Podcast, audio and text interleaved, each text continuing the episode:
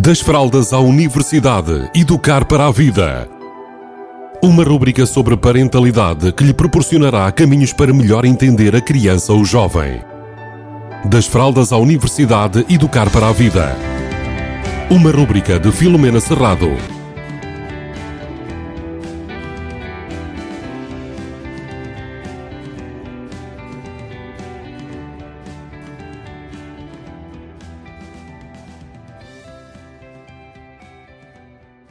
Olá, bem-vindos, bem-vindas. No seguimento das rubricas que tenho estado a disponibilizar, eh, temos estado a falar de objetivos, das emoções associadas aos objetivos e hoje eh, quero-vos falar especificamente eh, da necessidade ou da hum, vantagem de nós termos objetivos claros. A maioria das pessoas, numa primeira fase, sem pensar muito nas coisas, quando lhe perguntamos qual é o que é que é mais importante para a tua vida e para a vida das crianças que são especiais, as pessoas respondem, ah, a maioria deles responde, eu só quero é que ser feliz e que eles sejam felizes. Só que ser feliz e que eles sejam felizes é algo demasiado abstrato. Então, aqui é importante que eu, enquanto pessoa, defina com clareza o que é que é para mim ser feliz. Ou seja, criar nitidez naquilo que representa a felicidade dentro de mim. Isso vai-me ajudar a perceber com clareza aquilo que me move, que me faz sentido. Uh, e também aqui é importante entendermos que muitas vezes o que nos faz felizes a nós, adultos, pode ser diferente daquilo que nós achamos que vai fazer feliz a criança, o jovem, o adolescente. Qual é a importância de nós estarmos aqui a falar de criar nitidez naquilo que representa sermos felizes, ou seja, o que é que é ser feliz para dentro de nós, o que é que isso quer dizer? É que normalmente quando nós conseguimos criar clareza no que é felicidade para nós, nós vamos começar a comunicar com o nosso inconsciente. Ora bem, eh, alguns estudos mostram que o inconsciente possui 90% dos recursos que nós temos dentro de nós e que apenas 10% estão conscientes. Então, hum, muitas vezes, quem é que controla e decide as coisas na nossa vida? A verdade é que muita coisa, quer nós queiramos, quer não, são decididas com base nos 90% que nós não temos consciência que está a acontecer.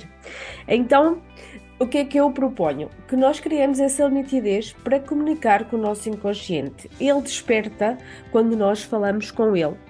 Por exemplo, eh, vamos dar aqui um exemplo prático. Quando nós, enquanto mulheres, estamos grávidas, nós temos tendência a observar outras grávidas. Então, nós estamos a ver outras pessoas que estão no mesmo estado que nós. Por exemplo, se nós quisermos algo, um carro, um, algo mais uh, prático, né, uh, material, nós acabamos por, uh, se quisermos um carro vermelho, nós começamos a observar carros vermelhos na rua, que se calhar eles passavam antes e nós nem sequer dávamos conta que eles passavam. Então, quando nós queremos algo ou decidimos que queremos algo, nós começamos a observar outras pessoas ou situações que já têm aquilo que nós queremos.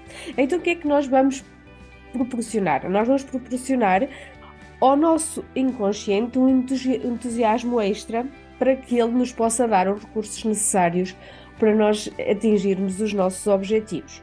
Imaginem que vocês, eh, na vossa parentalidade, têm alguém que vocês acham que pode ser um modelo, alguém que normalmente tem o, o tipo de parentalidade, o tipo de atitudes que vocês admiram, que acham que são as atitudes que fazem sentido. Então, nós começamos então a estimular este nosso inconsciente para encontrar os caminhos e soluções para nós chegarmos onde nós queremos.